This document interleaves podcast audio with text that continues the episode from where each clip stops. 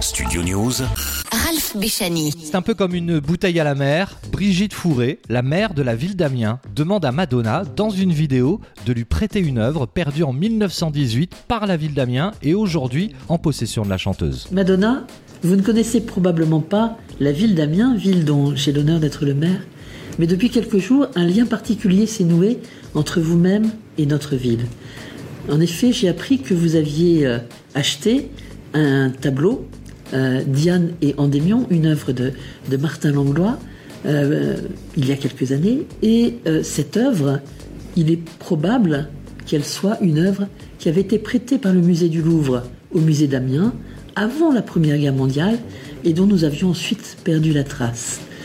Alors évidemment, nous ne contestons en aucune façon l'acquisition légale que vous avez faite de cette œuvre, mais figurez-vous que nous sommes candidats pour être capitale européenne de la culture en 2028.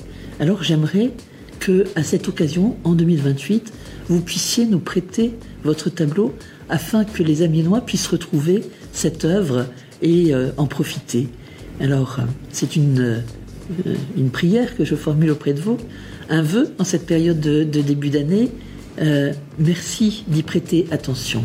Merci, madame. Alors dans ce message, vous l'avez entendu, Brigitte Fourré fait clairement référence à un article du Figaro publié il y a quelques jours dans lequel il est précisé que Madonna aurait donc en sa possession un célèbre tableau perdu lors du bombardement d'Amiens. C'était en 1918, prêté au musée d'Amiens par le musée du Louvre. La ville d'Amiens l'a ensuite perdu. Reste à voir désormais comment va réagir euh, Madonna et si elle va répondre positivement à la demande de la maire de la ville d'Amiens. Studio News, actu, audio et podcast.